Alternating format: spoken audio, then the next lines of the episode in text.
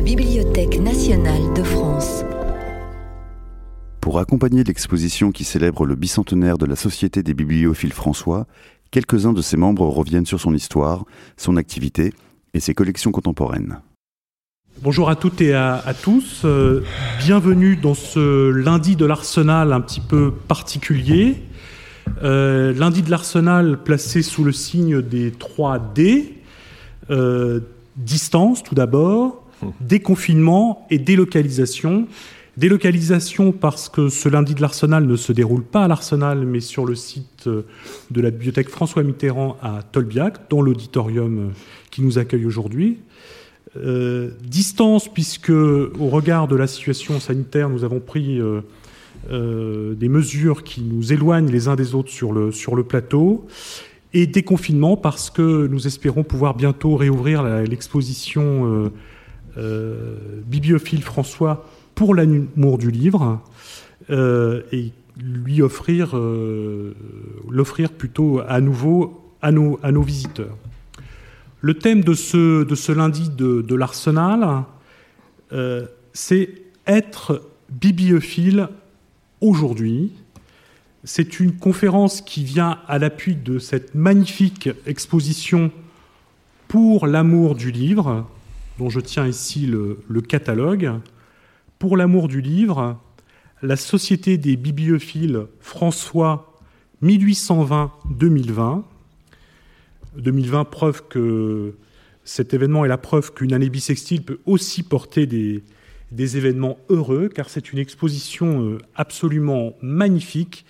Et en tant que directeur de la bibliothèque de l'Arsenal, je crois n'avoir pas vu l'Arsenal sous un, plus beau jour euh, euh, qu'avec cette magnifique exposition, ces magnifiques collections et, j'invite euh, tout un chacun à venir découvrir cette exposition lorsqu'elle euh, euh, réouvrira.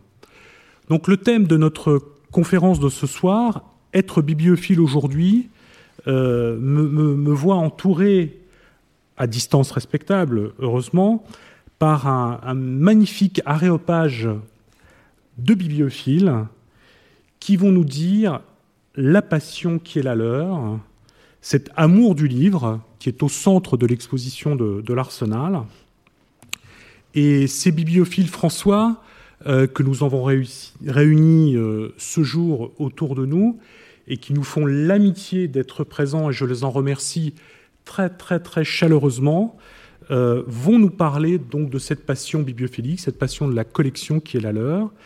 Et nous avons bien, bien conscience qu'il y a une, dimension un petit peu de, dévoilement, euh, des pratiques qui ne sont peut-être pas très connues, euh, une connaissance qui mérite d'être encore plus largement partagée. Et, je témoigne à, ces bibliophiles qui nous ont rejoints ce jour ma très grande gratitude pour leur temps, l'esprit de partage qui est le leur et qui va être au cœur de notre, de notre lundi d'Arsenal aujourd'hui. Euh, il va me revenir de les, de les présenter. C'est un exercice euh, difficile. Ces bibliophiles euh, de 2020 ont tous un point commun. C'est l'amour du livre sous toutes ses formes, sous toutes ses espèces. Nous allons le, découvrir au fil de cette, cette conférence. mais ils ont aussi un autre point commun, c'est de faire partie d'une compagnie, d'une société très particulière, très ancienne, inscrite dans une tradition extrêmement vivante. Vous allez en avoir la preuve ce soir. La Société des bibliophiles François. Euh, mais ce sont aussi des hommes et des femmes inscrits dans le monde contemporain. C'est sans doute ce qui fait aussi la richesse euh, du groupement qu'ils forment. Et je vais oser un parallèle un petit peu, peu audacieux à l'image d'une collection qui, je dirais, euh, s'enrichit de chaque euh, pièce qui, la rejoint, euh, ils forment en définitive dans ce groupe plus que la somme de leurs individualités. et ce groupement des bibliophiles François est un groupement de grande valeur. Et tout l'enjeu de la conférence d'aujourd'hui, c'est de le faire couvrir, découvrir pardon, au public le plus large, le public des rendez-vous des métiers du livre, le public des lundis de l'Arsenal et le public qui est aujourd'hui euh, en ligne à notre écoute. Donc à tout seigneur, tout honneur, si je puis me permettre, il me revient de vous présenter tout d'abord le président de la Société des bibliophiles François, Gabriel Debreuil. Bonjour. Bonjour. Alors je vais tout de même vous présenter, même si c'est un peu superfétatoire. Vous êtes membre de l'Académie française, vous siégez au fauteuil numéro 11. Alors c'est un, un fauteuil qu'à l'Arsenal nous affectionnons particulièrement, puisque c'était le fauteuil du marquis de Paumy, qui est notre fondateur. Vous êtes auteur, historien, euh, mais vous êtes aussi conseiller d'État et vous avez longtemps veillé sur le destin de l'Institut de France en tant que chancelier de l'Institut de France. Et vous présidez désormais aujourd'hui la fondation Del Duca. Mais ce n'est pas la seule présidence que vous assumez, puisque vous êtes aussi le président des bibliophiles François. Et si je ne me trompe pas, depuis une vingtaine d'années, c'est bien cela? Un peu plus. Un peu plus, voilà, mais mes informations ne sont pas tout à fait exactes. 40. Voilà. Donc je vous passerai la parole tout à l'heure pour que vous nous présentiez les bibliophiles François, mais je vais continuer dans, dans l'immédiat le, le, le, le, tour de table et je vais continuer à vous présenter ces bibliophiles qui nous ont rejoints aujourd'hui, en passant à Madame Florence Terret. Florence Terret bonjour. Bonjour Madame. Vous êtes une femme d'édition et de médias. Vous avez occupé de hautes fonctions dans le monde de l'édition, notamment chez Bayard, et vous animez une émission euh, bimensuelle sur fréquence protestante. Donc je, je, suis heureux que vous soyez passé de l'autre côté de la barrière. Maintenant, c'est moi qui vais poser les questions. Voilà. Et vous êtes aussi engagé, euh, notamment comme présidente d'honneur des Ailes déployées, une association d'aide aux personnes affectées d'un handicap mental ou psychique. Je continue la présentation avec Monsieur Christian Depange. Christian Depange, bonjour. Bonjour. J'allais dire que vous êtes un peu le régional de l'État parce que vous êtes un homme de, de, de, culture. Vous avez œuvré au service de grandes institutions culturelles, notamment l'Opéra national de Paris, dont vous avez été le secrétaire général. Vous êtes ensuite passé euh, par Radio France. Vous siégez au conseil d'administration du musée du costume de scène de Moulins. Mais je crois aussi que vous avez œuvré à la, création de la fondation Louis Vuitton, et votre tropisme pour la musique, les arts du spectacle, les arts vivants est, est très, très marqué. Donc merci d'être présent par, parmi nous. Euh, Monsieur Le Baudy, bonjour. Bonjour. Voilà. Vous êtes euh, le créateur, l'artiste. Voilà. Vous êtes photographe, graphiste, éditeur. Vous êtes un amoureux de l'argentique, mais vous ne chassez pas que les images puisque vous présidez, vous êtes le vice-président aussi de la Société des, Amis du Musée de la Chasse. Et, et, je me permets de signaler une exposition de photographie qui est ouverte en ce moment à la librairie euh, Galerie Métamorphose, rue Jacob, jusqu'au jusqu 20 janvier 2020. 20 janvier, oui. Voilà. Merci. Et enfin, je conclus avec, en vous présentant Olivier de Lupé, euh, que je qualifierais d'homme de réseau, puisque vous présidez. Euh, plusieurs groupements et associations, notamment l'Association française pour la protection des archives privées. Et vous êtes le secrétaire des bibliophiles François. Alors ce terme un peu, voilà, un peu modeste et un petit peu anonyme, vous êtes un petit peu, passez-moi l'expression, un peu la fée clochette de ce groupement, puisque vous êtes très impliqué dans le présent euh, anniversaire et, et, dans la présente organisation de cette table ronde, et je vous en, je vous en remercie. Alors avant euh, que je vous laisse la parole, individuellement et collectivement. J'entends peut-être passer tout d'abord la parole au président des bibliophiles François, à Gabriel Debreuil, afin que vous nous disiez, euh, vous nous présentiez euh, brièvement votre groupement, les bibliophiles François, dont nous fêtons cette année euh, le bicentenaire. Merci beaucoup. Tout d'abord, un premier mot pour vous dire que nous sommes très heureux de nous retrouver ici un lundi de l'Arsenal, non confiné dans cette immense salle, Mais nous sommes heureux de nous retrouver aussi à la Bibliothèque nationale, ces deux institutions avec lesquelles nous avons des liens très anciens euh, et très chers. Mais ancien pour nous, ça veut dire quelque chose. Je crois qu'une des caractéristiques de la Société des bibliophiles François, c'est la continuité, justement. Euh, nous existons depuis 200 ans nous fêtons cet anniversaire et nous le ressentons comme une vraie filiation, une tradition dont nous sommes les, les héritiers et les continuateurs. Alors, vous avez dit l'essentiel en disant l'amour des livres, évidemment. ça, nous l'avons tous. C'est notre caractéristique, mais il faut aller un petit peu plus loin. parce qu'il y a beaucoup de gens qui ont une dilection particulière dans leur existence. Certains, c'est les très belles voitures, d'autres, c'est les tableaux, l'autre, c'est la musique. Euh, rien n'exclut euh, d'autres choses, mais l'amour des livres est une euh, particularité. Le début, c'est l'amour de la lecture, c'est le texte, c'est la littérature, c'est la poésie, c'est dans toutes ses variantes, dans toute son immensité. Et en particulier avec l'immense bénéfice d'être euh, de la culture française, de la littérature française, de la langue française. Alors ça, ça nous habite profondément. C'est cela le, fond de l'affaire. Euh, mais ça n'est pas suffisant non plus.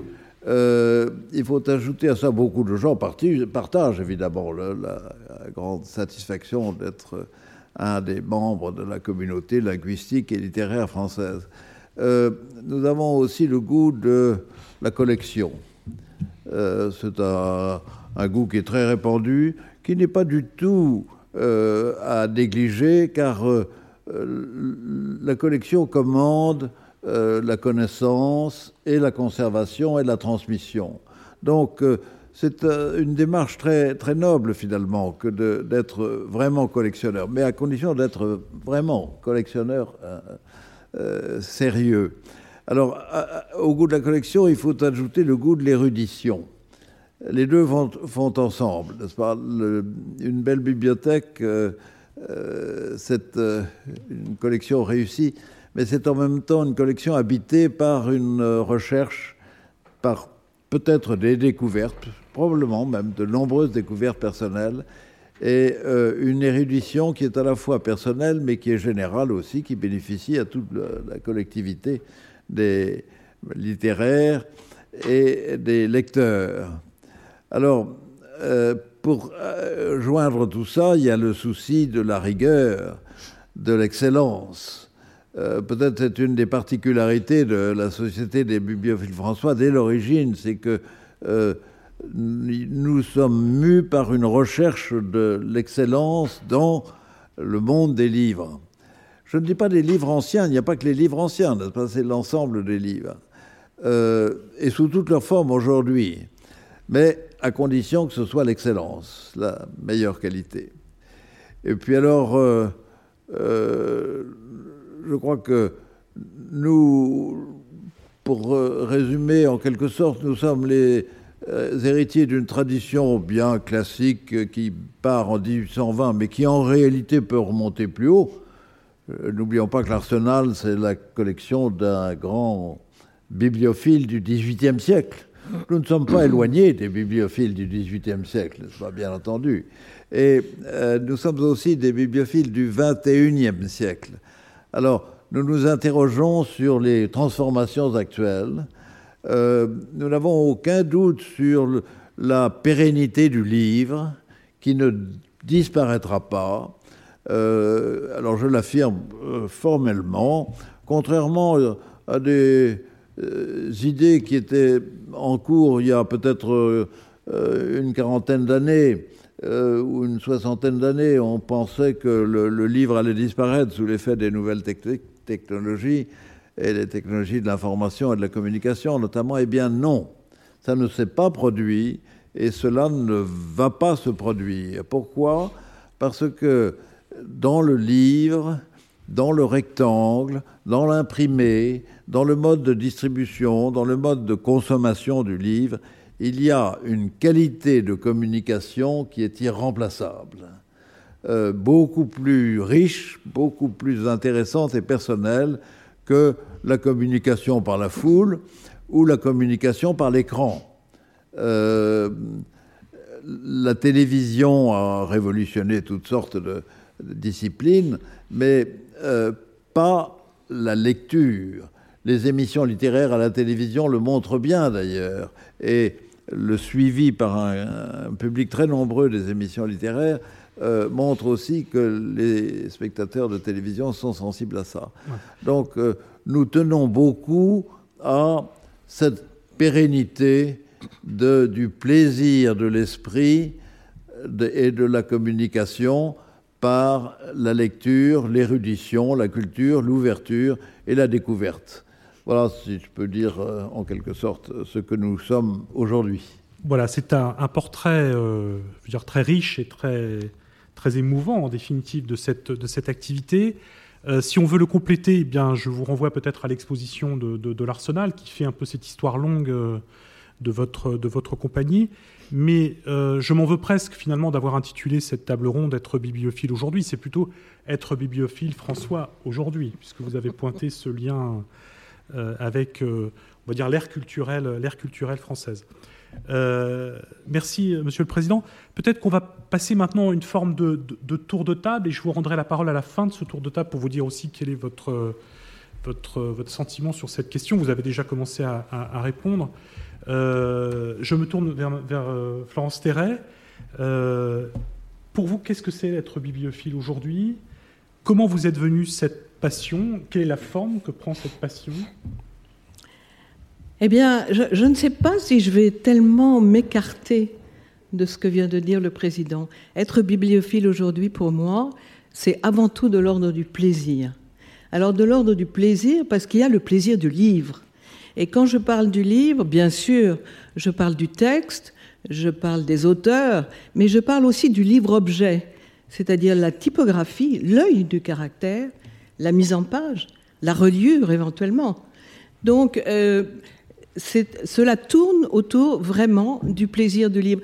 Comment j'en suis venue à être bibliophile?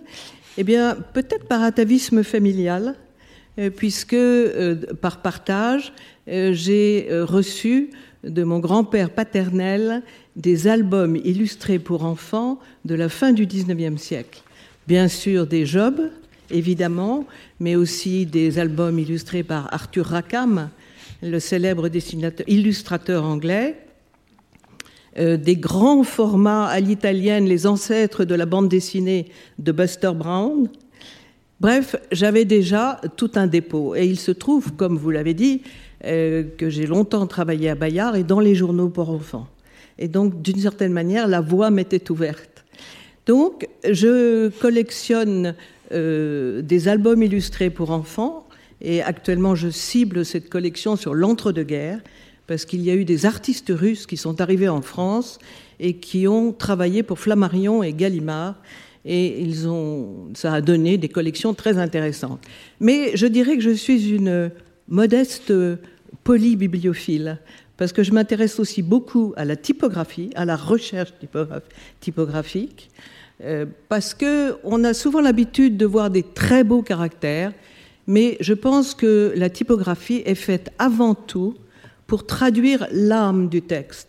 Et donc ce qui est important, c'est effectivement de trouver des livres dont la typographie, le caractère employé, correspond parfaitement au texte du livre. Je voudrais revenir sur le plaisir de la bibliophilie, parce que si vous voulez, il y a le livre, bien sûr, tout gravite autour. Il y a aussi le plaisir de la collection. Et personnellement, moi, j'ai un plaisir de collectionneuse, non pas vorace. Et aujourd'hui, Internet peut donner beaucoup de rapidité dans les recherches. Mais euh, ça n'est pas mon style. Je demeure, euh, je vais dans les librairies ou dans les salons de livres anciens. Et puis, je dirais aussi plaisir des rencontres, des communications des confrères, des débats autour du livre. Et finalement, c'est un long apprentissage, la bibliophilie, avec le plaisir. Merci. Christian Depanche, pour vous aussi, tradition, plaisir, objet, c'est ça aussi votre moteur de, de bibliophile? Alors, je me souviens qu'à l'époque du bac de français, le sujet était Le livre est une fenêtre par laquelle on s'évade. Euh, ça m'allait bien, j'étais un lecteur euh, boulimique, euh, mais j'étais aussi un pensionnaire et pas toujours très heureux.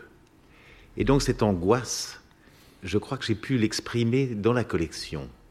Et en plus de toutes les informations si justes que viennent de donner à la fois Gabriel et Florence, et qui sont certainement partagées par nous autres, j'ai trouvé dans la collection, dans l'amour du livre et dans une certaine spécialité dans mes recherches, euh, au fond, pas la guérison. Pour ça, j'aurais dû aller voir Lacan, dont on vend d'ailleurs les livres dans quelques jours chez Ça aurait été moins cher, peut-être. Euh, je ne sais pas.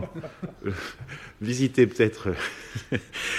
mais euh, j'ai trouvé la résolution provisoire des inquiétudes que l'existence parfois vous apporte à côté des mauvais moments, il y avait la bibliothèque. Et ça, c'est tout de même euh, très apaisant. Et euh, en plus, naturellement, du goût de la chasse et de chercher l'objet euh, désiré, qu'il soit très important, qu'il soit modeste, puisqu'au fond, le directeur de la Bibliothèque nationale, qui était notre collègue Pierre-Jean Rémy, Jean-Pierre Angrémy, chassait toutes sortes de livres, mais aussi, les, je crois, les livres policiers dans, des éditions populaires, ce qui montrait qu'on pouvait être bibliophile, passionné et spécialiste, et collectionner des objets qui avaient une grande valeur euh, estimable et peu de valeur euh, monétaire. Donc, euh, j'ai constitué donc un ensemble de livres dont le sujet profond, enfin celui qui profondément me touchait, était le fait que dans la vie, j'avais envie d'identifier les moments où les gens sortaient de leur rôle. Chacun d'entre vous, d'entre nous, était entre guillemets coincé par euh, une famille, euh, une autorité, que soit le gouvernement ou l'ordre en général, et puis euh, un travail. Et puis, de temps en temps, on voulait ouvrir la fenêtre, écarter un petit peu tout ça, et au fond créer un moment différent que l'on retrouve historiquement partout, euh, ça peut être la Société des bibliophiles François, mais ça peut être aussi des formes de, plus joyeuses, je dirais. Non pas que la Société des bibliophiles François ne le soit pas, au contraire, elle est particulièrement heureuse, mais des moments d'explosion, le carnaval, euh, la littérature facétieuse, toutes sortes de l'ordre de la calotte, etc. Et donc c'est ce moment-là où les gens sortaient de leur rôle, rectifiaient leur hérédité, puisqu'au fond ils étaient quelque chose et pendant un court instant, ils voulaient être autre chose. Et donc, euh, ça donne des réunions très intéressantes de personnages qui ont créé des sociétés entre eux euh, à toute époque, euh, et que j'ai essayé de, rassembler, identifier, pour que j'ai une sorte de panorama de, cette joie de vivre, intelligente, curieuse et narquoise, très narquoise, c'est-à-dire qui ne se laissait pas attraper par les, euh, un, ordre qui n'avait pas de vraie valeur. Voilà. Et donc c'est comme ça que j'ai réuni ensemble. Euh, voilà, que je n'ai jamais cessé. Il a évolué, vous avez souligné avec euh, précision d'ailleurs que, j'avais été au service de l'Opéra national de Paris. Ça m'avait donné ou confirmé le goût que j'avais, le goût du théâtre, le goût de la scène. Mais ce qui m'intéressait dans la scène, c'était beaucoup plus les coulisses. Et c'était la vie des, des, gens qui faisaient ce spectacle. Et donc, euh, et plus encore dans la biophilie, la vie des gens qui faisaient le spectacle chez eux. Là encore, ils sortaient de leur vie ordinaire, le théâtre de société, ils créaient un théâtre. Euh, un homme important faisait jouer la femme qu'il aimait sur la scène avec lequel euh, créer une relation complémentaire de celle qu'il avait déjà avec elle et, et avec d'autres. Voilà. Donc c'est un autre aspect peut-être des livres qui m'ont intéressé je suis assez saisi par euh, cette euh, bibliophilie euh, cure, transgressive, que, dont vous faites la, preuve. Hubert Le Body, pour vous aussi, on est dans une dimension, comment dirais-je, de, rupture ou au contraire de recherche plus, du plaisir? Ah, Pour moi, ça a été tout l'inverse, ça a été que la recherche du plaisir. Euh, Christian parlait de la fenêtre ouverte, ça a été la fenêtre ouverte, mais une fenêtre qui ne cherchait pas à s'échapper d'un contexte contraignant. une fenêtre qui apportait un étage de plus, en fait. Et, euh, et qui petit à petit a fini par se transformer en volonté de trouver des livres qui se rapprochaient peut-être ou qui étaient des éditions originales. C'est quand même fabuleux de pouvoir lire un texte euh, d'un auteur du 18e ou du 19e dans l'édition que lui-même a vu, a validé et, qu'il a parcouru. Et petit à petit, ce qui m'a séduit beaucoup dans la, collection, comme dans mon métier de graphiste, c'est la curiosité. C'est un, une, euh, une, activité de curieux. Parce que euh, on n'arrête jamais. C'est un, jeu de piste. On trouve un auteur qui nous plaît. Alors on s'aperçoit qu'il a. D'abord, on, découvre petit à petit son œuvre. On la connaît pas forcément entièrement. Et puis on découvre qu'il avait des, gens autour de lui qu'il aimait bien, qui ont aussi écrit des choses, et ainsi de suite. Et on, on remonte comme ça par une espèce de, comme, euh, euh, une arborescence. Et, euh, et, puis il y a la curiosité aussi de trouver l'exemplaire que personne n'a vu, de trouver peut-être une édition tirée à très peu d'exemplaires, et tout ça accompagné avec beaucoup d'exigences, comme le disait Gabriel, finit par monter une collection qui, est, euh, qui devient une forme de gourmandise. Il n'y a, a, que du plaisir là-dedans. Alors il y a de la frustration parce que de temps en temps, vous avez un exemplaire qui vous passe sous le nez. Mais moi, je pense qu'il y a des exemplaires qui finalement arriveront chez vous, on ne sait pas très bien pourquoi, et d'autres qui vous échapperont toujours. Il y a quelques livres que je n'ai, quasiment de pied dessus et il foutait le camp. Et alors, le, le livre, c'est un objet, quand on l'a chez soi, qu'on rentre à la maison avec le livre, c'est un espèce de rituel sensuel, parce que le livre, c'est le toucher, l'odorat et l'ouïe. Ouvrez un livre et écoutez le bruit des feuilles de papier quand elles n'ont pas été lavées. C'est extraordinaire ce bruit. Passez votre main sur le foulage d'une feuille. Fantastique. Bon, et l'odeur d'un livre. Tout ça est d'une gourmandise inouïe. Et, euh, cette gourmandise rejoint les, réunions que nous faisons entre, euh, entre collègues, parce que on sait qu'on va avoir une présentation sur un sujet donné, et en fait, on y arrive comme un petit garçon qui va découvrir des choses. Mm. Et c'est euh, et on est, il n'y a, pas d'a priori dans notre société. Il n'y a a que de la bienveillance. Les gens n'ont qu'une envie, c'est de découvrir la curiosité et l'exigence des autres. Et ça, c'est quelque chose d'absolument inouï. Euh, et, de, et donc on y va, on sait qu'on va être bien pendant deux heures, trois heures, qu'on va être dans une espèce de, de notre bulle. Euh, où on va découvrir, on va apprendre, on va. Voilà. Et ça, c'est, sont des moments privilégiés et, et qui nous caractérisent, je pense. Merci. Voilà. donc curiosité, sensualité, goût de la chasse, voilà, vous nous ouvrez des horizons que, que moi, un professionnel du livre, méconnais complètement. Voilà. Euh, Olivier de Lupé, quant à vous, euh, votre passion bibliophilique, son histoire, son, son avènement? J'ai eu la chance de, naître euh, et de grandir au milieu des livres. Mon père était professeur de littérature, son père était historien des lettres romantiques, et il dirigeait entre les deux guerres une revue aujourd'hui oubliée littéraire qui s'appelait se nommait Le Correspondant. Donc à la maison, il y avait des livres, on lisait des livres et on les écrivait aussi. Mon père m'avait dit un jour, dans ma famille, on devient un homme quand on a écrit un livre. Je me rappelle que ma mère m'avait offert chez un bouquiniste un joli volume, je devais avoir 12-13 ans, un volume euh, des saisons par un poète euh, oublié du XVIIIe siècle avec des gravures d'un graveur célèbre qui s'appelait Gravelot, un illustrateur du XVIIIe. J'ai toujours ce livre qui est euh, comme, un, comme une pierre de touche voilà, de, ma collection. Et au début, j'étais attiré par le livre-objet, livre-objet évoqué par Florence Terret. Je regardais les relures essentiellement. Euh, et puis, je suis rentré dans cet univers infini de la bibliophilie, euh, en grande partie grâce à mes collègues de la Société des bibliophiles François. Euh, j'ai la chance depuis une quinzaine d'années d'assumer le, rôle de secrétaire de la société. Et ce qui me met, ce qui me donne une chance infinie, c'est d'être au contact de mes collègues bibliophiles. Je crois que dans la bibliophilie, en ce qui me concerne, l'émulation est un, élément très important. De voir euh, des bibliothèques et de parler avec des bibliophiles donne envie à soi-même d'approfondir la lecture, la connaissance. Je pense que donc euh, nous,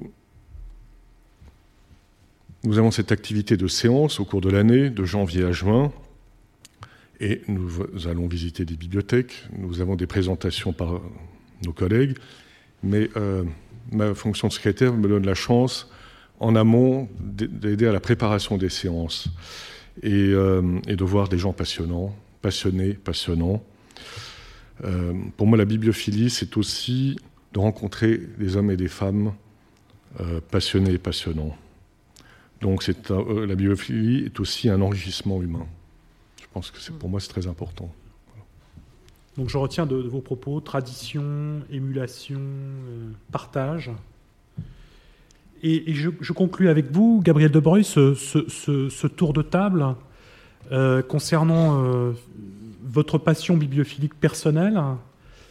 Je crois savoir qu'elle est née à, Chantilly. Est-ce que vous pouvez nous, nous en dire plus sur ce, sur ce moment un peu fondateur pour vous? Ou sur votre pratique plus, quotidienne de la, bibliophilie, à la fois dans votre sphère privée ou au sein des bibliophiles François? Oui, bien entendu, vous euh, euh, mentionnez euh, les lieux dans la bibliophilie. Et on ne peut pas parler largement de bibliophilie ancienne et précieuse et parfaitement réussie sans mentionner Chantilly et euh, la fabuleuse collection réunie par le duc d'Aumale, qui fut membre de la société, président d'honneur d'ailleurs de la société en tant que membre de la famille royale, mais aussi le prince des bibliophiles tellement il a réussi une œuvre euh, sensationnelle, formidable. Et au fond, à Chantilly, nous y retournons souvent et nous avons là un, lieu d'enracinement, comme à l'Arsenal d'ailleurs. Euh, donc les lieux sont assez importants. Ce qui a été révélé tout de suite par les interventions, c'est la diversité des vocations bibliophiliques. C'est une vocation, je crois. Il faut signaler qu'il n'y a pas de formation.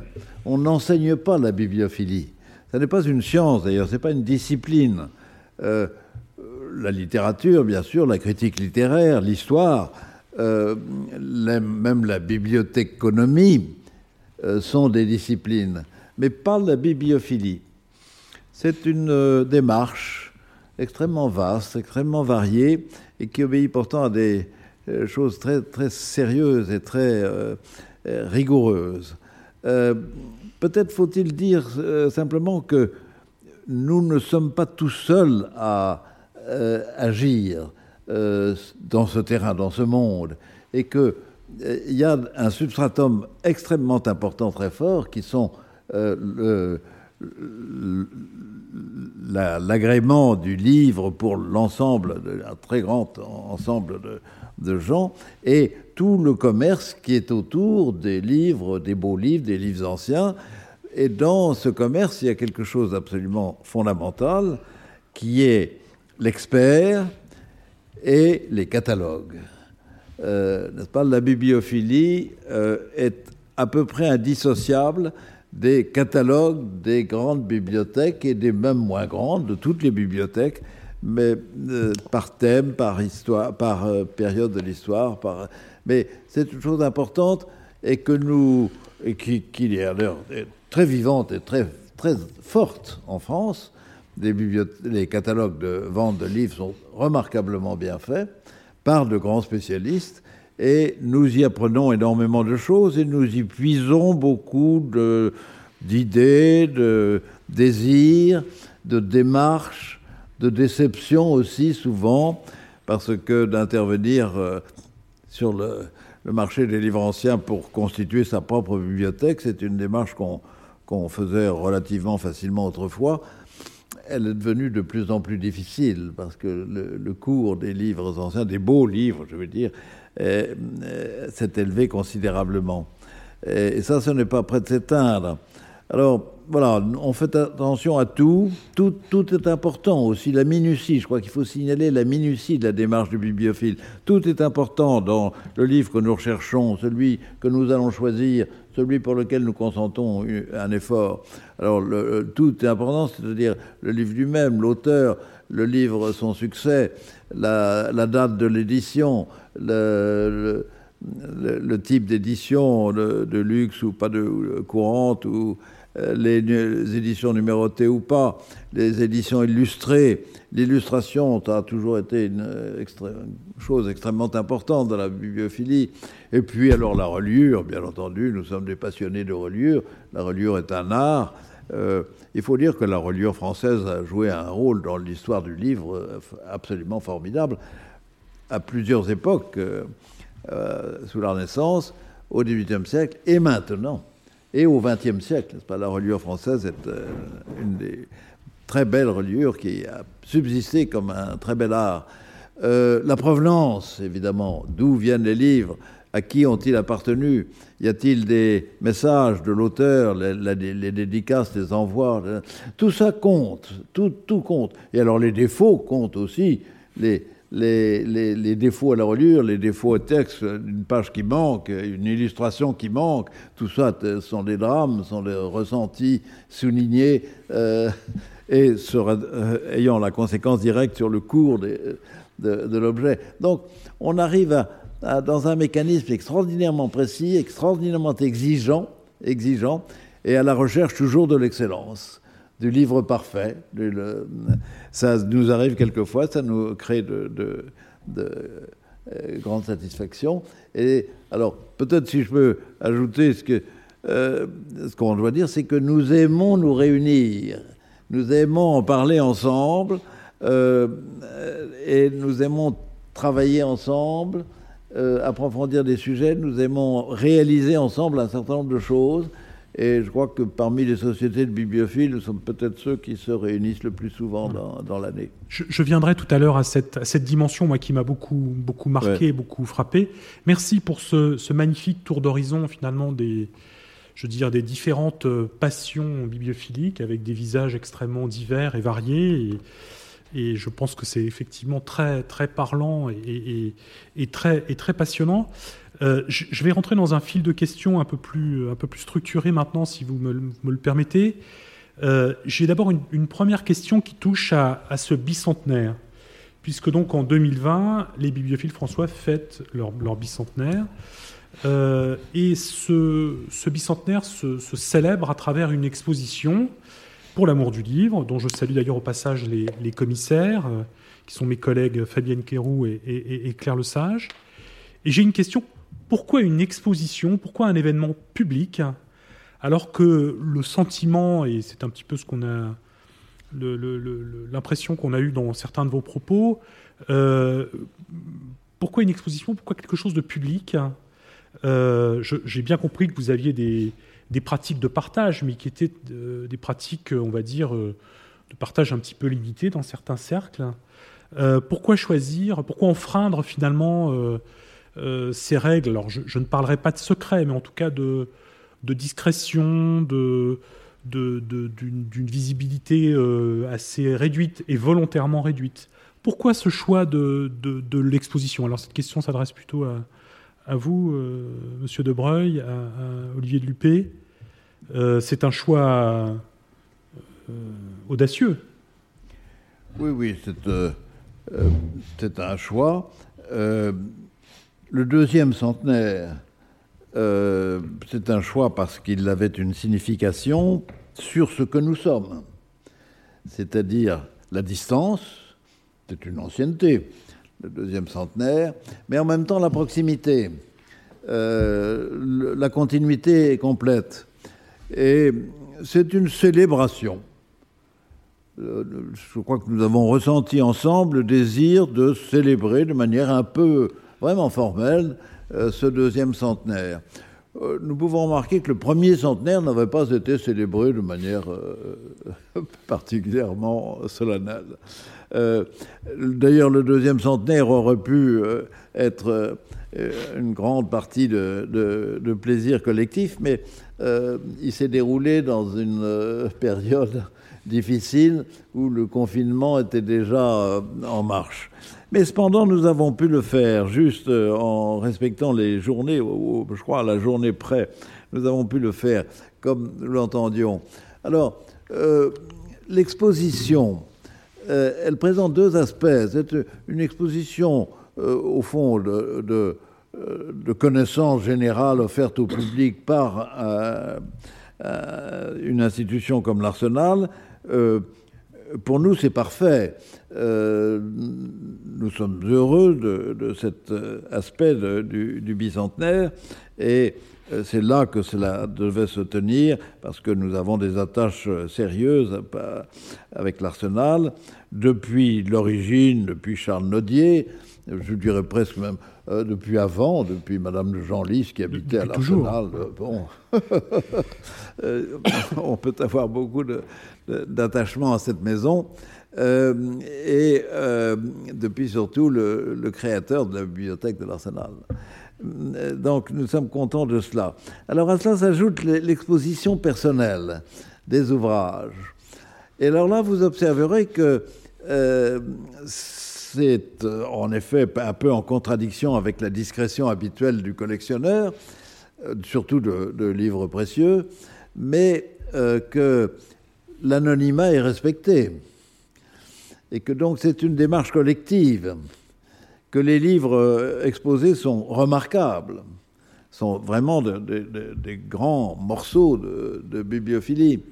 Euh, et donc c'est ça que nous, euh, au fond, recherchions et, qui est parfaitement réussi, c'est que la discrétion reste assurée, mais euh, la démonstration de quelques exemples de bibliophilie réussie, de euh, collection euh, poussée jusqu'à son maximum, est également une leçon à donner.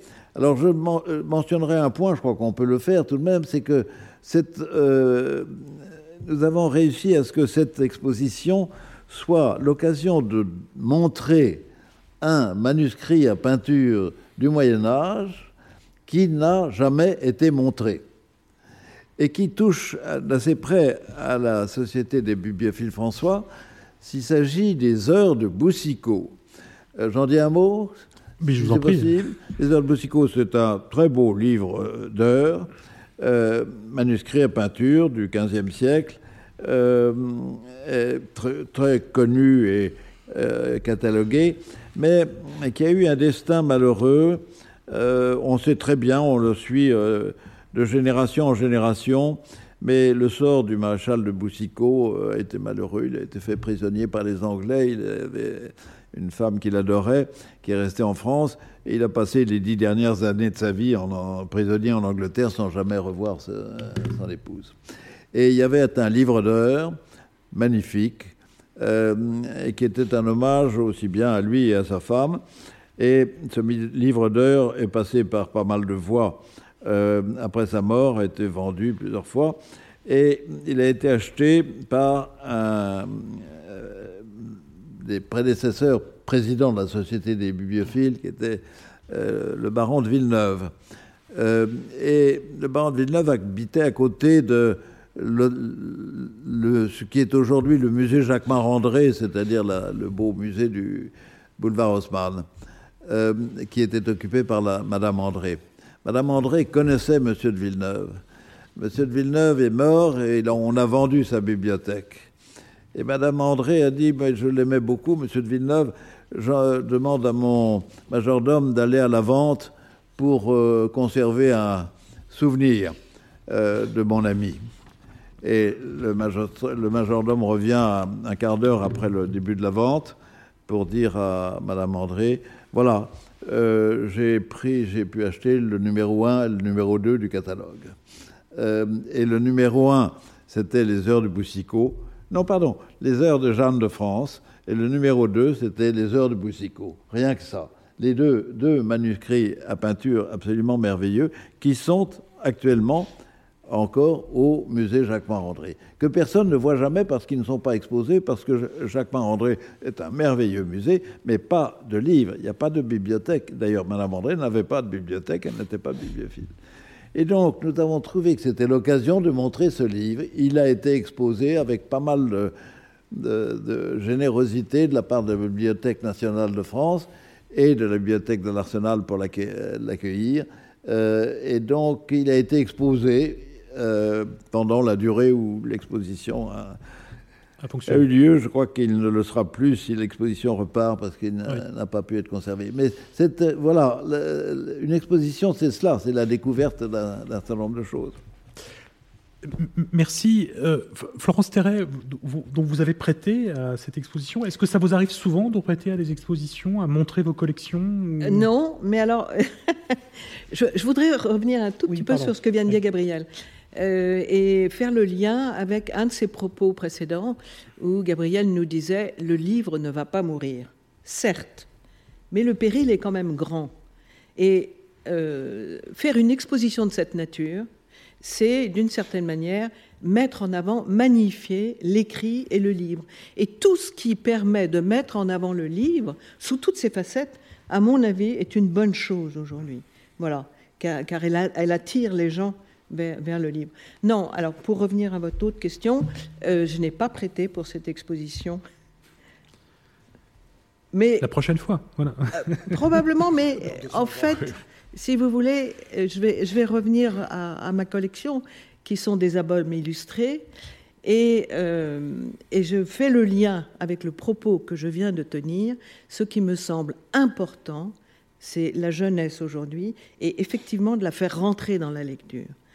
Et euh, pour moi, ce qui est important, c'est que cette collection que je réalise, je la montre et je puisse la faire lire à mes petits-enfants. Parce que ce sont eux les, bibliophiles de demain. Et donc, il faut, d'une certaine manière, les faire rentrer dans la ronde. Et euh, pour euh, vous, montrer un tout petit aspect de, ce que je garde également, de ce que je cultive, si je puis dire, c'est une collection de livres totalement contemporains qui sont des pop-up. Les pop-up sont les descendants des livres animés qui ont connu un très grand succès dans le 19e siècle. Et quand vous ouvrez une double page d'un pop-up, vous avez une construction extraordinaire qui s'offre à vos yeux. Bon, et actuellement, nous connaissons un très grand renouveau des pop-up avec des graphistes comme Marion Bataille, qui notamment a fait un abécédaire, ce qui rejoint mon goût pour la typo, et euh, surtout David Carter, qui est un publiciste américain qui a créé plus, près d'une centaine de pop-up. Et ce, ce sont des, comment dirais-je, euh, ce sont des couleurs absolument explosives euh, et ça fait jouer l'imaginaire d'une manière extraordinaire. Et donc, en fait, je sais que quand je sors un pop-up, mes petits-enfants se mettent autour de la table et les yeux s'écarquillent. Et tout à l'heure, tu parlais de sensualité, je, parlerai, je dirais aussi, je parlerai aussi d'affectivité par rapport aux livres. Oui, les livres dont vous parlez, ces pop-ups sont pour les enfants, mais pour les adultes aujourd'hui. Bien sûr. Voilà, les adultes aussi trouvent un très grand plaisir. Euh, Christian Depan, Hubert Lebaudy, Olivier de Lupé, cette exposition, qu'en avez-vous pensé euh, Est-ce qu'il vous arrive de prêter des ouvrages dans des expositions euh, voilà, comment regardez-vous ce voilà dans l'ordre que vous souhaitez naturellement pour me, pour me répondre? Euh, donc euh, j'ai eu la chance de prêter euh, à cette exposition et je ne vous dirai pas ce que j'ai prêté, naturellement, puisque vous avez compris que la démarche était complètement collective et qu'au fond, il n'y avait qu'un seul prêteur, c'était la Société des bibliophiles François. Je peux simplement dire que, en choisissant ces livres pour cette exposition, j'avais évidemment en tête leur intérêt et leur, leur coïncidence avec ce qui m'animait en les collectionnant. Mais j'avais aussi en tête, et d'ailleurs euh, euh, les commissaires qui ont eu à, les présenter, euh, semble-t-il, ont pris de l'intérêt pour ça, de m'intéresser à la succession de leurs propriétaires, en fait de leurs conservateurs, puisque on n'est jamais vraiment propriétaire d'un livre et c'est heureux. L'un d'entre eux, alors il y a un mot qui évidemment fait frissonner les bibliophiles, tellement frissonné que l'un d'entre nous a donné ce nom à son chat. C'est le nom de Nodier. Alors, évidemment, à l'Arsenal, c'est un nom qui résonne aussi très fort. Donc, euh, quand, quel que soit les livres qui ont appartenu à l'une ou l'autre des collections de Nodier, quand le mot, de Nodier est prononcé, tout de suite il y a une réunion de bibliophiles, on dit Ah, Nodier, ah, il y a un intérêt. On, se doute que ce n'est pas euh, innocent. Donc, euh, quand un livre, il y a plusieurs livres qui ont appartenu à Nodier euh, qui sont dans cette exposition, et ça me touche beaucoup. Et quand on peut tracer les propriétaires depuis Nodier jusqu'aux conservateurs d'aujourd'hui, qu'on en trouve 11 ou 12 sur une période de 150, 170 ans, et que quatre d'entre eux ont fait partie de la Société bibliophile François, on peut être amusé par cette espèce de jeu d'aller-retour, de, ricochet, etc., et se demander, euh, au fond, euh, pourquoi est-ce que euh, cette balle a, tourné sur ce billard, comme ça. Et donc la question des provenances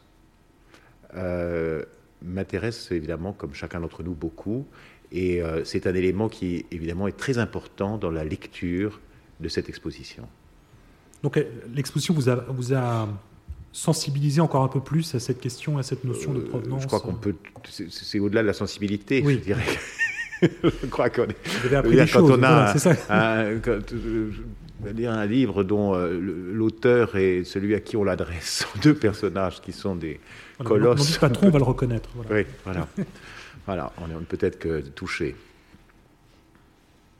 Voilà, d'autres réactions sur cette exposition et ce, moment euh, unique? Je voudrais mentionner une trace que laissera l'exposition, magnifique que vous accueillez à la bibliothèque de l'Arsenal, qui connaît, euh, connaît quelques, évidemment quelques difficultés à fonctionner tel qu'elle aurait dû l'être, avec tout l'éclat euh, qu'elle mérite.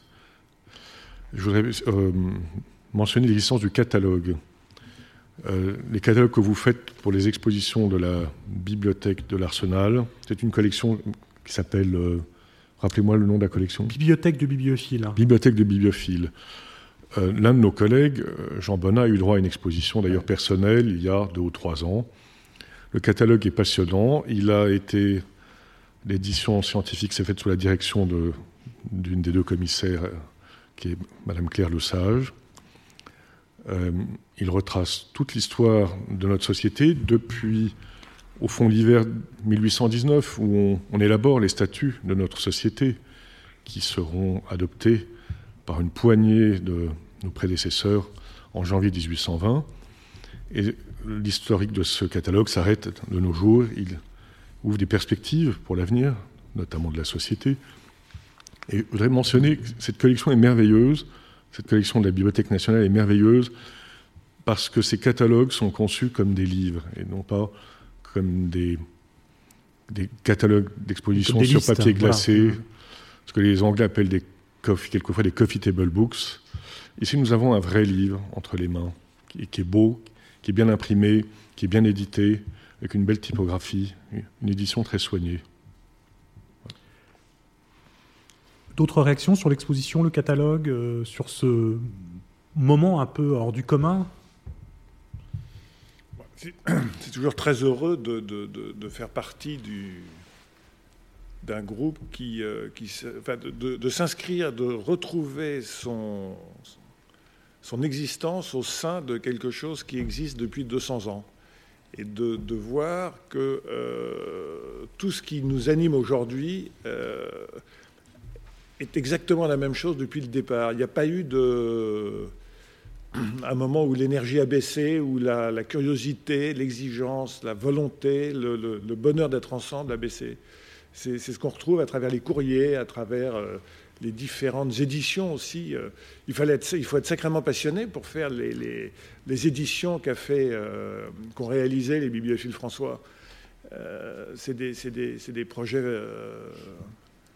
pas pharaonique, mais enfin quand même assez, assez important.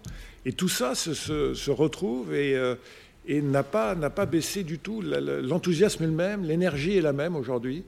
Et donc nous continuons à publier, nous continuons à nous amuser en publiant. Euh, euh, ça nous permet de rencontrer, de discuter, de, espèce de parties de ping-pong interminables, avec en général des personnes très intéressantes. Donc ça, c'est assez formidable, oui. Et cette énergie, euh, on la retrouve bien dans l'exposition.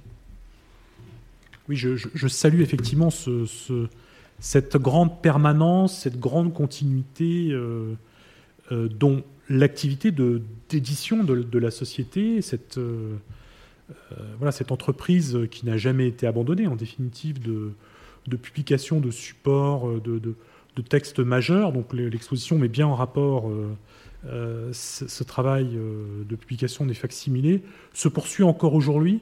Vous pouvez nous en dire un mot le, les derniers opus qui ont été publiés par la société, ces projets Monsieur de Lupé le, tout dernier ouvrage, nous le devons à, mes deux collègues, ah Christian de Pange et Hubert Le Baudy, qui, à partir d'un texte très rare du XVIe siècle, un banquet imaginaire conçu pour le Grand Turc, un, texte qui est connu peut-être qu'à un ou deux exemplaires. Je parle sous le contrôle de Christian de Ponge. Que soit loué à la Bibliothèque nationale. Hein. Bon, alors, il y en a deux. On est sauvés. Et euh, Christian de Pange a fait l'établissement scientifique du texte. Hubert Lebaudy là, on a fait la mise en page, le graphisme, a créé une typographie. Voilà, c'est le dernier, tout dernier volume sorti il y a quelques semaines à l'occasion du deuxième centenaire de notre société. Mais nous avons bien entendu d'autres projets en cours. Un album merveilleux de miniatures, alors euh, du, la fin du XVIe siècle, début du XVIIe siècle, un album des familles de Coué et d'Arambert à l'occasion d'un mariage entre ces deux, deux familles. Et c'est un manuscrit enluminé qui est d'ailleurs exposé en ce moment à la bibliothèque de l'Arsenal, qui n'a jamais été exposé, qui n'a jamais fait l'objet de recherche. Et nous avons entamé avec des historiens euh, l'étude de ce manuscrit dans le but de le publier. Oui, c'est, je suis. Pardon. Si je peux juste un tout petit mot.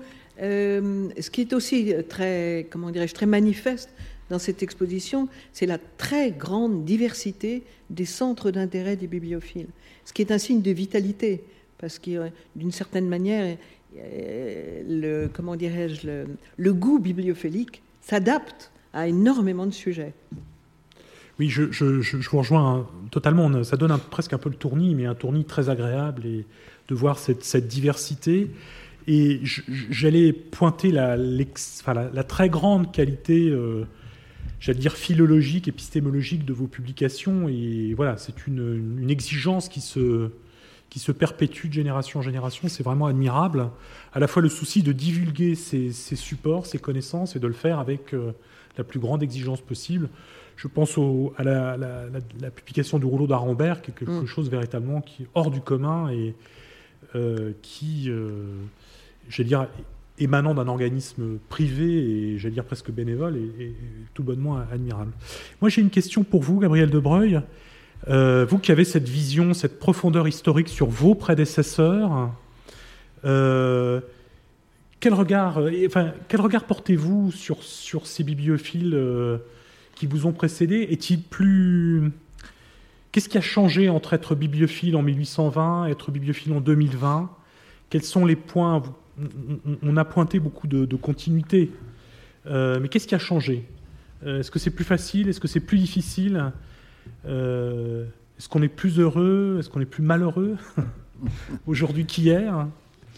Oui, c'est un des enjeux de la célébration du deuxième centenaire, n'est-ce pas? C'est de savoir si le, bibliophile de 2020 est plus heureux que celui de 1820, ou de 1920 d'ailleurs. Alors, euh, on peut distinguer plusieurs âges. Euh, le premier âge, c'est 1820 un groupe d'érudits euh, particulièrement qui ne se connaissaient pas particulièrement, mais parmi lesquels plusieurs hommes de lettres, et se réunissent à l'imitation d'une société qui vient d'être créée à Londres, enfin qui a été créée euh, huit ans au précédent à Londres, et qui est la première vraie société de bibliophilie, qui s'appelle le Roxburgh Club. Euh, c'est aussi une démarche d'un petit groupe d'amis anglais, euh, et euh, le duc de Roxburgh, qui est un grand bibliophile, décède, et par une, le hasard de l'héritage, sa bibliothèque est mise en vente publique. Ses amis proches sont choqués par cela et euh, de, plusieurs manières, ils auraient voulu réunir la bibliothèque, mais ils n'y parviennent pas parce qu'ils se battent, ils se battent littéralement pour euh, recueillir euh, les uns et les autres les livres auxquels ils tiennent le plus. Et en particulier, il y a un livre qui est l'objet d'enchères homériques, qui a laissé un souvenir un très grand souvenir parmi tous les membres euh, jusqu'à aujourd'hui. Je ne peux pas. C'est un livre du XVe siècle, euh, mais je ne peux pas vous dire exactement le, livre. Mais euh, voilà, ils se sont battus très tard dans la journée et ils se sont réunis le soir après et ils ont réussi que pour mettre fin à cette bataille, il fallait créer une, société et ça a été le Roxburgh Club avec des statuts et un, démarrage. Euh, et puis, euh, euh, voilà, huit années après, en 1820, sans relation directe particulière, un groupe de Français ont fait la même démarche, mais ils ont eu connaissance de l'existence du Roxburgh Club et cela leur a semblé un précédent. Ils se sont informés sur les statuts, sur l'existence, et ils ont obtenu l'attention particulière des, membres du Roxburgh Club, en particulier de leur président, le, Lord Spencer. Et euh, donc le président du Roxburgh Club et un autre euh, membre, Dibdin, euh, sont devenus membres fondateurs de la Société des bibliophiles François. Et donc c'est un peu, les statuts ont été assez calqués, le, nôtre sur le leur, les habitudes aussi, et le coup d'envoi a marqué une grande fraternité entre les deux, enfin proximité entre les deux sociétés.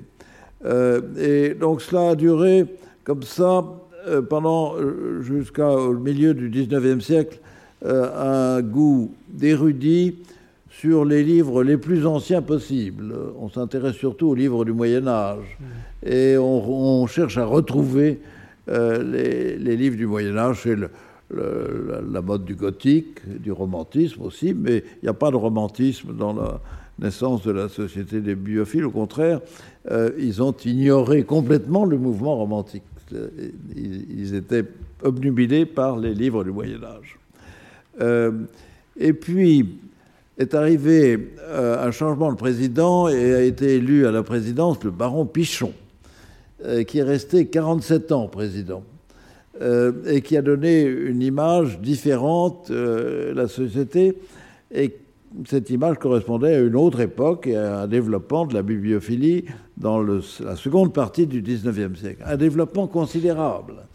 le nombre des livres anciens à cause des suites de la Révolution euh, s'est largement accru, un véritable marché euh, s'est établi et les bibliophiles à cette époque sont devenus de véritables acteurs sur le marché des livres anciens et ont, vécu des aventures euh, pour créer, constituer une bibliothèque qui soit la plus remarquable possible avec les livres les plus rares, les plus beaux, les plus extraordinaires qu'on ne retrouverait jamais c'était une excitation euh, euh, presque régulière, permanente, et euh, qui a donné lieu à la constitution de très grandes bibliothèques.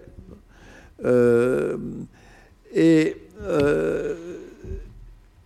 le cycle s'est terminé par le fait que un bon nombre de ces très grandes bibliothèques, à la mort de leurs créateurs, se sont retrouvés dans des catalogues de vente.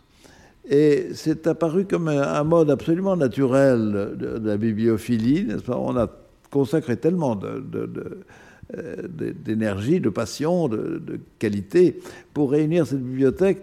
Euh, le retour à la communauté des bibliophiles, à l'ensemble, euh, ce n'est pas une question de mettre sur le marché, c'est une question de restituer, de, remettre en circulation des choses qu'on a eu tant de mal à réunir.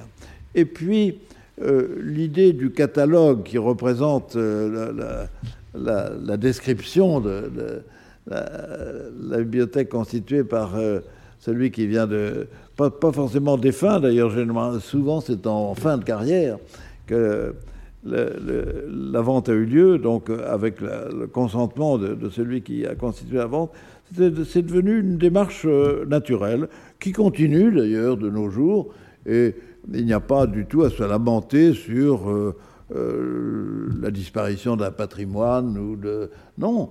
Les livres dans la bibliophilie les livres existent ils sont conservés et ils vivent leur vie et c'est une chose tout à fait normale. Euh, alors, euh, le baron Pichon est, mort en 1897, je crois, quelque chose comme ça.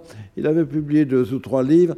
Il avait préparé je ne sais pas combien de livres. C'était un, érudit et un spécialiste de la recherche impossible des origines des beaux livres très, anciens. Il accumulait des notes euh, à l'infini. Il a animé la société de manière très active, et euh, tout d'un coup, il s'est aperçu qu'il ne publierait pas d'autres livres, qu'il n'en avait plus la force ni le désir, et, il, il, a eu cette expression Je me suis fait surprendre par l'âge. Je me suis laissé surprendre par l'âge, a-t-il dit. Et il a eu une existence heureuse, et au fond, cette expression, elle est un peu. Euh, un aveu de bonheur de son existence. Euh, alors, après, la société aborde le XXe siècle, euh, un siècle plus difficile, où l'excitation, l'agitation du marché des livres anciens continue, mais pas peut-être avec la même intensité. Et nous arrivons à notre, période à nous. La société euh, surmonte toutes les, euh, épreuves euh, qu'a connues le XXe siècle, et à chaque fois, en, se continuant à assurer son existence, ses traditions, son développement même, et jusqu'à la dernière période, qui pouvait être une période critique.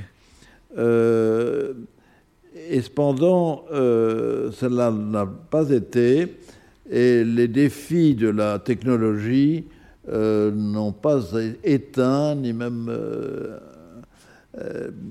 mis en péril la passion de la bibliophilie, elle est toujours là. Et donc, on peut regarder ce deuxième centenaire avec optimisme euh, ce n'est pas du tout une lamentation, euh, ce n'est pas non plus une commémoration comme on le fait pour les grands hommes euh, disparus. non, voilà. C'est une célébration joyeuse, gaie, pleine de vie et d'élan, ce que j'ai pu constater. Nous, célébrons notre deuxième centenaire. Vous avez évoqué cette question de la dispersion des, collections et j'avais une, question que je voulais poser de façon un petit peu collective, collégiale. Euh, certaines collections sont transmises de génération en génération. Euh, euh, et parfois, il y a, comme on...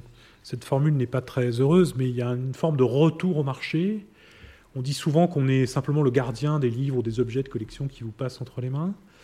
Qu'est-ce que ça vous inspire, cette, cette perspective de, Dans quel camp vous rangez-vous Est-ce qu'il y a des réactions sur cette, cette question du Hubert, Le Baudy évidemment dans le camp du, du, partage, parce que quand on est collectionneur, on est euh, très heureux de voir que des collections arrivent et qu'on va pouvoir euh, se plonger dans les catalogues et essayer de trouver son bonheur à travers euh, d'abord ses moyens, parce qu'on est parfois obligé de faire des choix, et puis ensuite les livres qui vous font, vous font envie.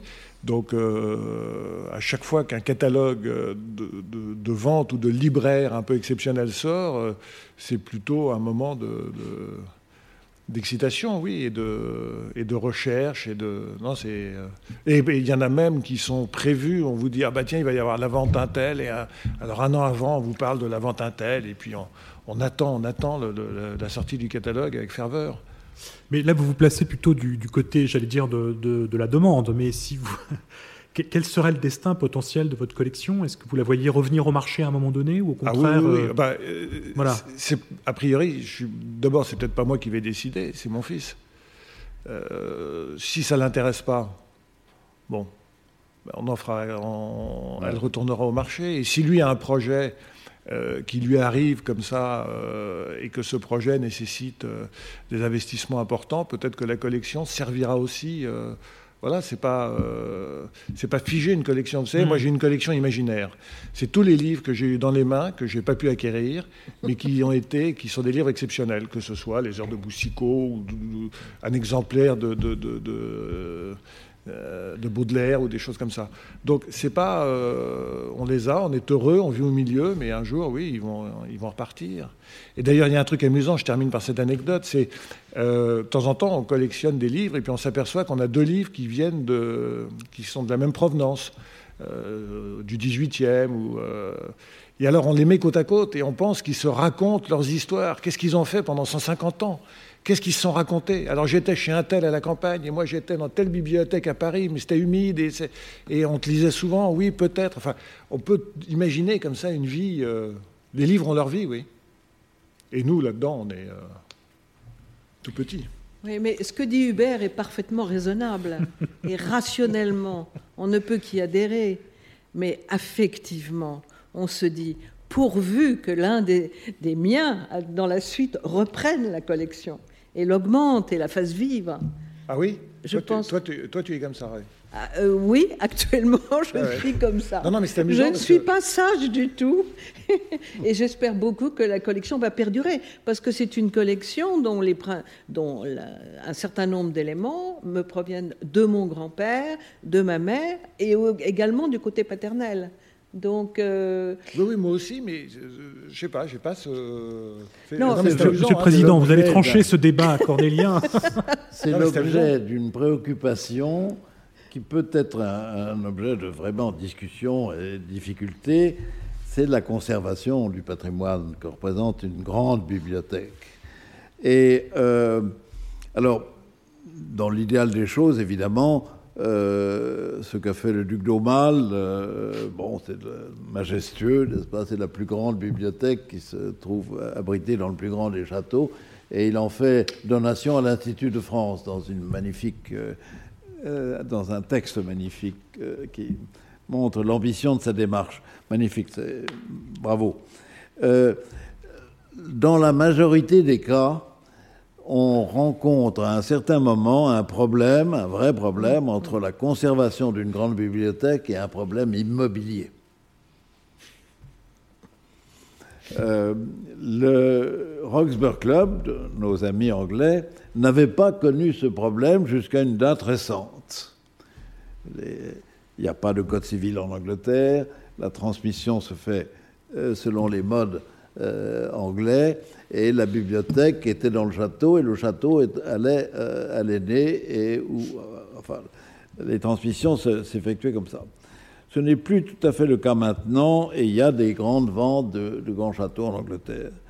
Quant, à la France, alors, euh, il y a beaucoup de grandes ventes de bibliothèques qui sont liées à un problème immobilier, tout simplement. Mmh il n'y a plus d'endroits, et ça pose un problème vraiment personnel et, difficile à organiser, même à une échelle plus réduite, Que, bien entendu, on souhaiterait que euh, nos descendants euh, s'intéressent à ce que nous avons fait, mais euh, nos descendants pourront-ils conserver ce que nous avons, nous, accumulé, et on en a occupé nos nos habitations, nos résidences secondaires, et quelquefois même des bâtiments de, de, services.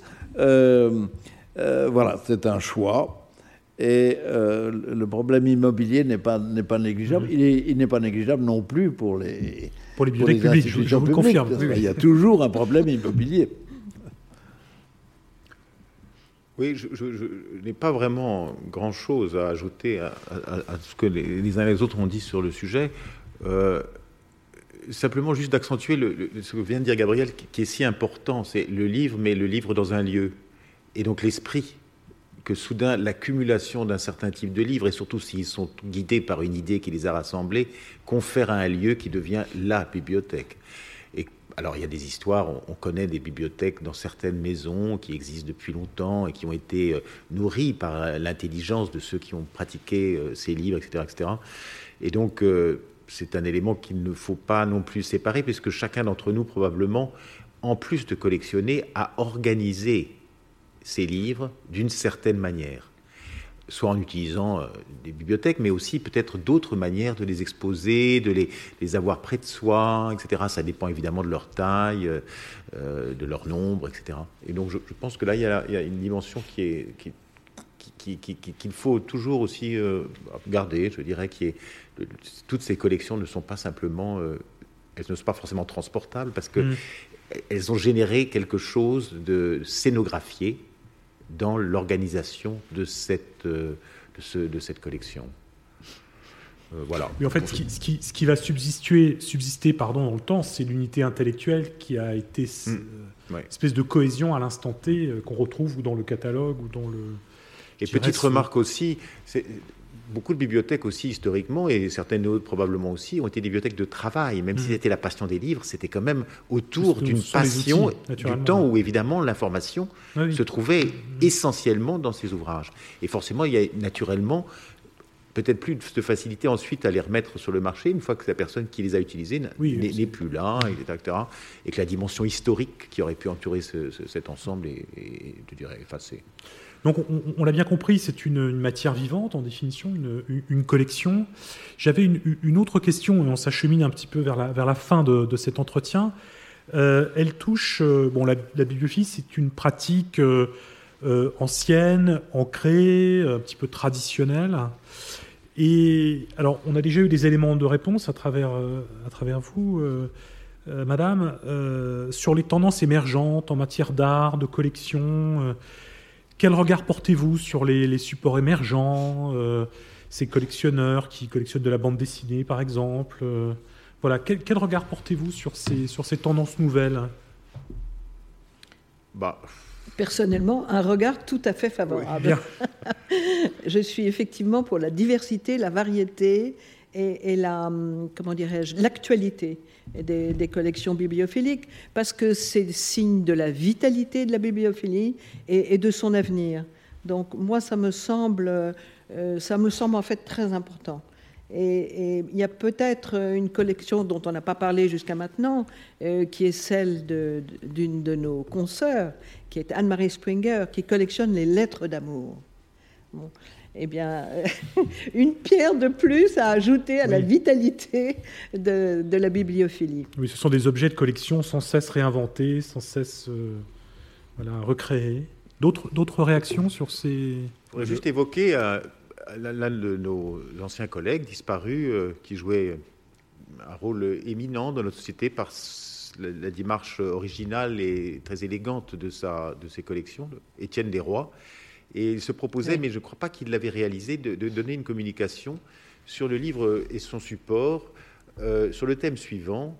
Au fond, aujourd'hui, on peut multiplier l'édition originale parce qu'au fond, un texte qui est émis par l'un, un auteur, passant par le, le, corridor électronique, je dirais, peut arriver dans les imprimantes de plein de lecteurs qui peuvent à la fois l'imprimer, puis le faire relier, etc., et créer simultanément des éditions originales de toutes sortes de styles, de toutes sortes de goûts, de typographie, etc. Euh, c'est une idée assez intéressante. C'est une idée euh, qui correspondait à notre euh, ancien collègue, que, nous aimons à, je dirais, à faire vivre dans nos cœurs, puisqu'il avait vraiment cette présence importante et cette originalité pour donner une piste de réflexion qui pouvait animer un membre de cette société.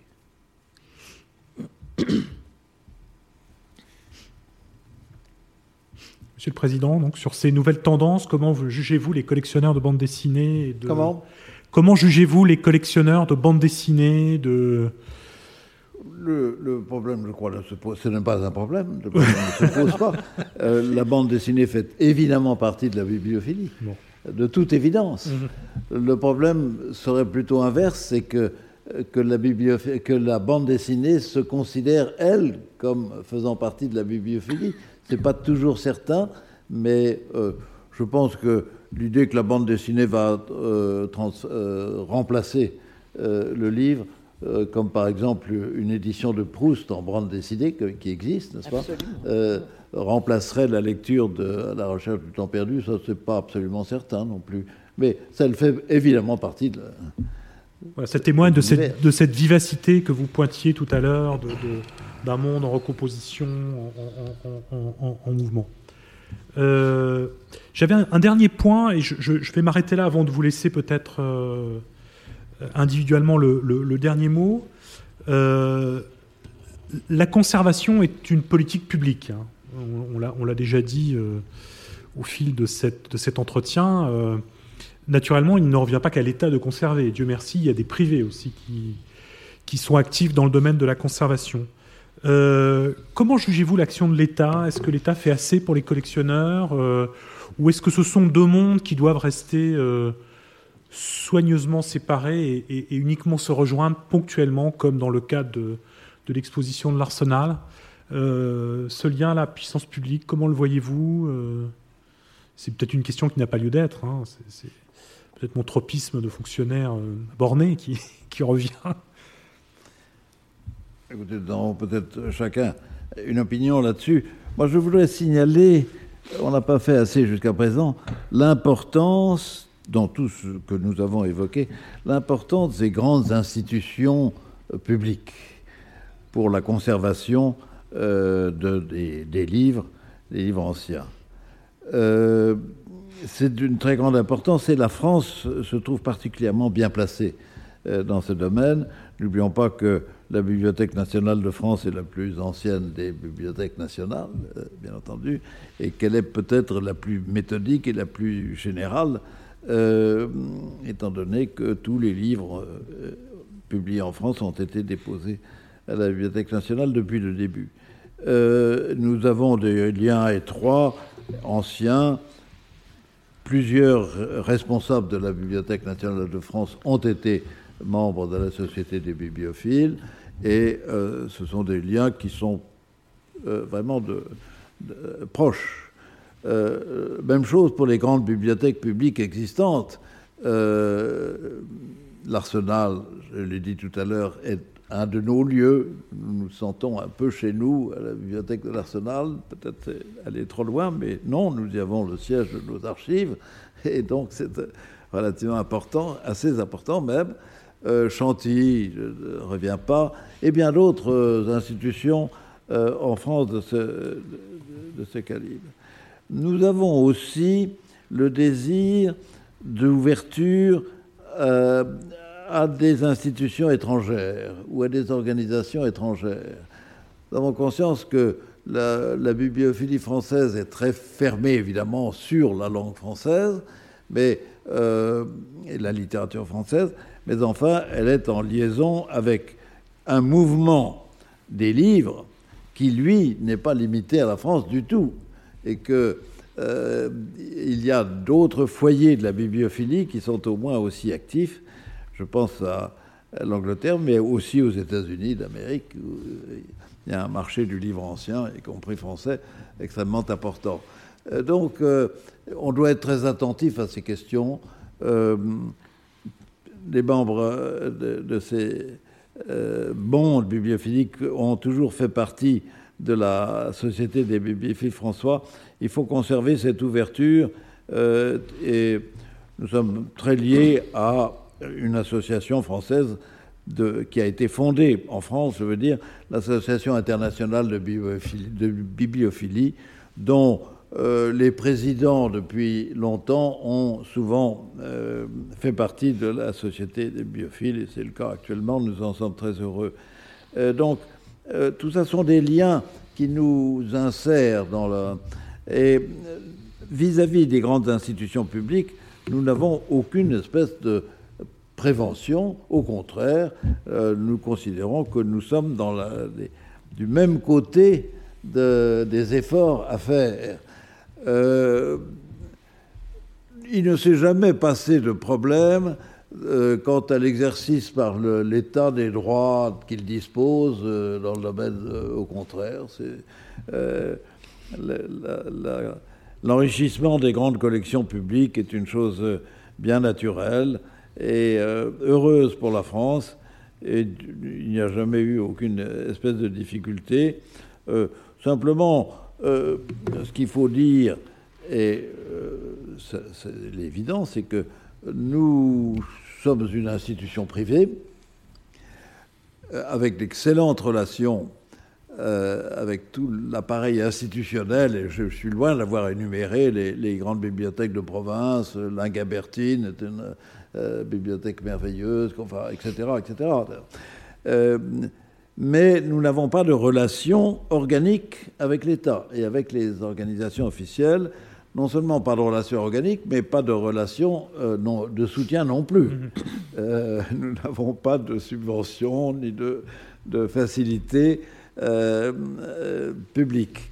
Et donc, ce n'est pas du tout une revendication. Je, je, pense que notre société est comme elle est et elle, le restera. Ce n'est pas, pas du tout une faiblesse, c'est la nature de cette société. Donc, vis-à-vis -vis des grandes institutions françaises, je crois que notre. Euh, je ne vois pas dans l'histoire des deux siècles euh, un, épisode qui ait été difficile ou, euh, dans les relations avec l'État et les organismes publics. C'est vrai qu'il y a une espèce de mécanisme de conservation en définitive partagé entre ce que porte la puissance publique et ce que portent les privés qui est, qui, donne plus que si la puissance publique était seule à, la manœuvre. Peut-être d'autres réactions sur cette question Une toute petite, il y, a, juste une chose qui est très irritante, c'est la préemption. C'est-à-dire que si quelque chose que vous convoitiez, soudain, on voit le représentant de l'État se lever et dire, je préempte l'objet pour le compte d'eux, etc., le collectionneur est frustré. J'ai compris que c'était un qui avait beaucoup de bonheur et de plaisir et puis quelques moments de frustration. Donc je bah, ça fait un petit peu navré que nous soyons à l'origine de, ce oh bah non, de, celui-là. Ça enrichit le catalogue imaginaire du Berlebaud de vie. Outre qu'on consulte avec plaisir les bases de, des grandes institutions, qui sont quand même. les quelques expositions que vous avez pu faire à l'Arsenal montrent bien que la collaboration entre public et privé, si on peut l'appeler comme ça, peut donner des, euh, choses formidables. Euh, Olivier parlait de vos livres catalogues. Euh, ce sont des pures merveilles. et ça, c'est vraiment les expositions que vous avez pu faire. donc voilà, c'est la preuve qu'il y a un vrai... la somme des deux est plus importante que... Voilà. Merci. Donc nous arrivons au, terme de cette, de cette table ronde. Je m'apprête à la conclure, mais je vais vous laisser la parole peut-être pour un, dernier propos, un commentaire. Euh. Juste un petit mot. Florence euh, La bibliophilie est une activité ancienne et la Société des bibliophiles François a 200 ans. Donc, de fait, nous sommes une vieille dame. Alors la question qui se pose, c'est quand même, malgré tout, est-ce que nous sommes démodés? Mais je pense que toutes nos interventions vous ont montré que ça n'était pas. tout à fait le cas. Autre question, est-ce que la bibliophilie va perdurer?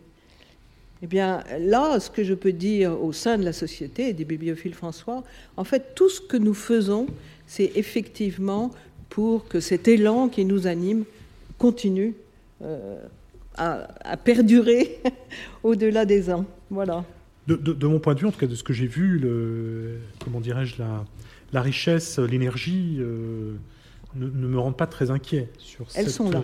Oui. Elles sont là. D'autres, d'autres réactions, d'autres propos conclusifs Oui, juste pour, pour, rejoindre ce que disait Florence, quand on voit le succès des éditions euh, de tête des auteurs contemporains euh, publiés chez Gallimard ou autres, euh, on se rend compte que la bibliophilie est encore très vivante, parce que ces éditions de tête ont un succès fou. Et donc le marché aussi accompagne cette... Euh, Bien sûr.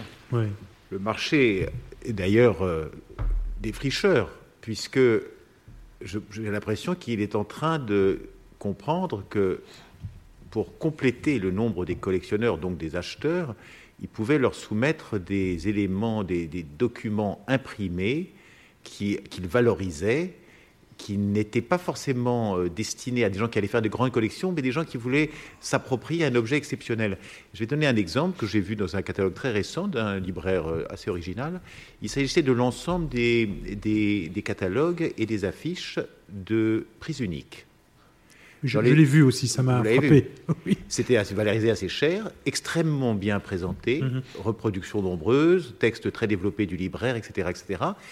Et je dois dire que en lisant ça, j'ai eu presque envie de l'acheter, alors que c'est un peu éloigné de ce que je recherchais, mais je pense qu'il y a euh, des tas de, collectionneurs qui ne se connaissent pas, en herbe en quelque sorte, qui pourraient être désireux parce que l'esthétique de cette époque est, en phase, un peu comme on voit évoluer le goût pour des mobiliers qui euh, ont été à un mmh. moment euh, ignorés, puis aujourd'hui euh, sont mis très en avant. Et donc je pense qu'il y a un renouvellement constant, je dirais, du, type de livre peut-être convoité, parfois d'un livre un peu objet, mmh. certes, qui peut-être a fait appel moins profondément à une culture, euh, mais donc, euh, voilà une voie d'espoir.